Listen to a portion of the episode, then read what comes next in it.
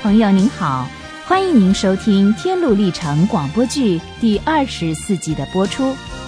上一集我们说到，蒙恩和盼望离开了快乐山，继续他们的天路旅程。途中，他们遇到了一位来自自夸国的无知。无知不是从窄门进天国，而是从岔路走进来。蒙恩和盼望好心规劝。并且向无知详述了天国的真理，但是无知听不进去。蒙恩和盼望只好远离他，希望无知会仔细的思考蒙恩和盼望对他说的话，及时醒悟。后来，蒙恩和盼望不小心中了假装成光明的天使谄媚的诡计，掉进了网罗。还好有一位手拿鞭子的人及时救了他们一命。不过，他们也因此挨了一顿教训，因为他们完全忘了牧羊人的叮咛和嘱咐。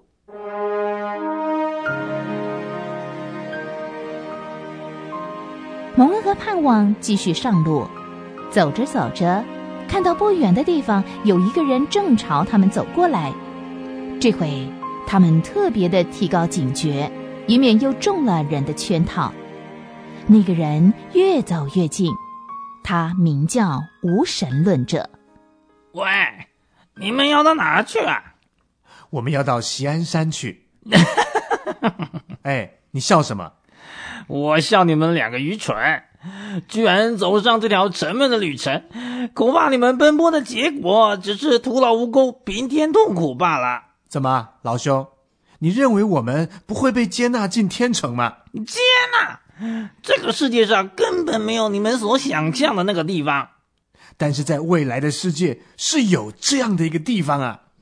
嗯，我自己在家乡的时候也听到你所说的地方，可是啊，我就出去寻找。二十年来，我找来找去，还是跟出发当天一样，什么也没找到啊。哼，可是我们不但是听说，也相信有这么一个地方。哎。要不是我在家里面也这样相信，我也不会跑这么远来找了。如果真有这么一个地方，我一定会先找到的，因为我比你走的还要远，可是什么也没找到啊！我现在要回家去，打算好好的享受过去我所抛弃的东西。从前我会抛弃一切，全是为了那寻求虚假的盼望。哼，现在我可看穿了呢。听了这话。蒙恩就悄悄的问盼望说：“哎，这个人说的是真的吗？当心，他也是个花言巧语的人。你要记住，我们曾经因为听了这种人的话而付出代价。什么话嘛？没有席安山，我们刚才不是才从快乐山上亲眼目睹过天国的大门吗？再说，我们现在不是凭着信心在行事吗？”嗯。我们还是往前走吧，免得刚才那个拿鞭子的人又追上来。有一句话，应该是你讲给我听的，不过现在呢，我悄悄的告诉你，那句话就是：我儿，不可听了教训而又偏离知识的言语。嗯，喂，蒙恩，别听他的，我们还是相信灵魂能够得救吧。对，盼望。我不是怀疑我们所相信的真理才问你那个问题的，而是为了要试试你，想知道你发自内心真诚的反应。至于这个人，我知道他早就被这个世界的神弄瞎了双眼。既然我们知道我们相信的是真理，我们就继续赶路吧。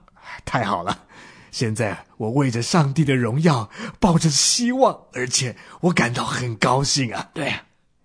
于是蒙恩和盼望离开了无神论者，而无神论者也一边嘲笑他们，一边自顾自的走了。不久，蒙恩和盼望走到了一个地方，那儿的空气很容易使人昏昏欲睡。盼望开始觉得昏昏沉沉的，很想睡觉，因此他对蒙恩说：“啊啊，我我我好想睡觉啊！”嗯。这个眼皮都睁不开了。哎呀，蒙恩呐，嗯，我们就在这儿躺下来，小睡一会儿好了。不行，绝对不可以。恐怕我们这一睡啊，啊，就永远醒不过来了。为什么呢，蒙恩？对于一个对一个像我这样疲惫的人来说，睡眠是最舒服不过了。嗯啊，要要是能睡一会儿，我一定会有精神的。胖王，你不记得牧羊人说的话吗？他要我们小心提防迷魂地，哎，就是劝我们啊，不要昏昏沉沉的睡着了。嗯，对，哎，我承认我错了。嗯，哎呀，要是没有跟你在一起的话呢，我恐怕早就呃沉睡在这儿，面临死亡的威胁了。嗯，咦，我发现那位智慧人所说的话，呃，一点也不假。什么？那就是啊，两个人总比一个人好。嗯，哎呀，这些日子以来，很幸运，我有你做我的同伴，你的好行为。我相信一定会得到奖赏的。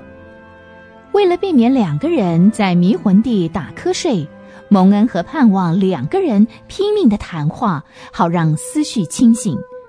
不知走了多远，他们终于走出了迷魂地，踏上一个叫已婚的国土。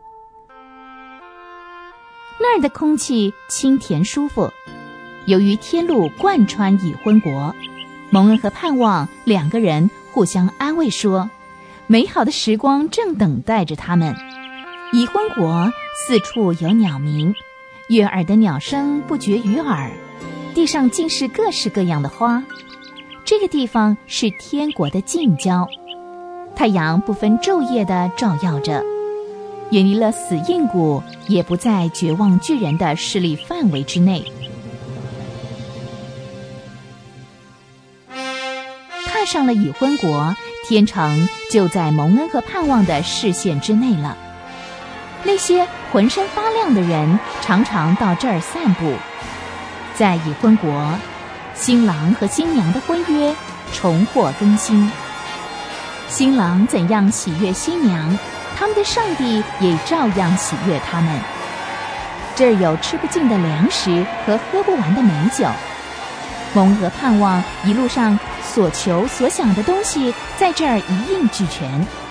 从这儿还听得见从天城传来的声音说：“西安的居民啊，看呐，你的救恩临到了！看呐，他的赏赐就是他自己的同在。”这时，已婚国所有的居民向蒙恩和盼望大喊：“圣明啊，你们是主所救赎的子民！”这时，蒙恩和盼望在已婚国齐步走着，越是迈进天国，欢腾的声音越是激昂。渐渐的，他们走进了天城，这是一座珍珠和宝石建造的城，街道是金子铺的。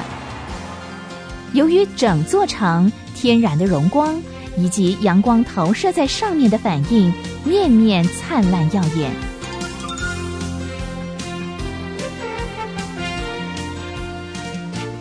蒙恩一心急着想进天城，竟然病倒了，连盼望也因着同样的病昏去两三次。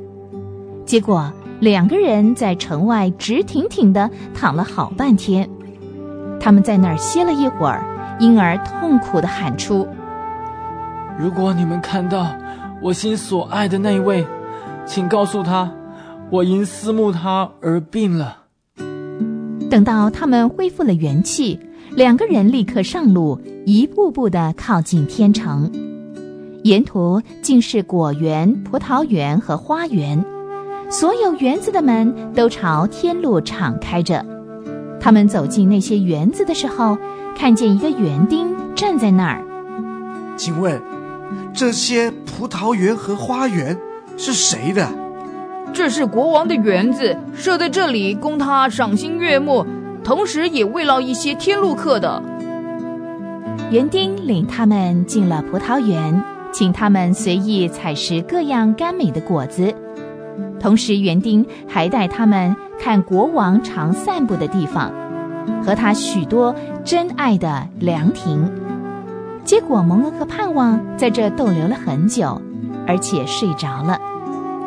你想知道蒙恩和盼望在已婚国还有什么奇特的遭遇吗？欢迎您继续收听《天路历程》，我们下回见。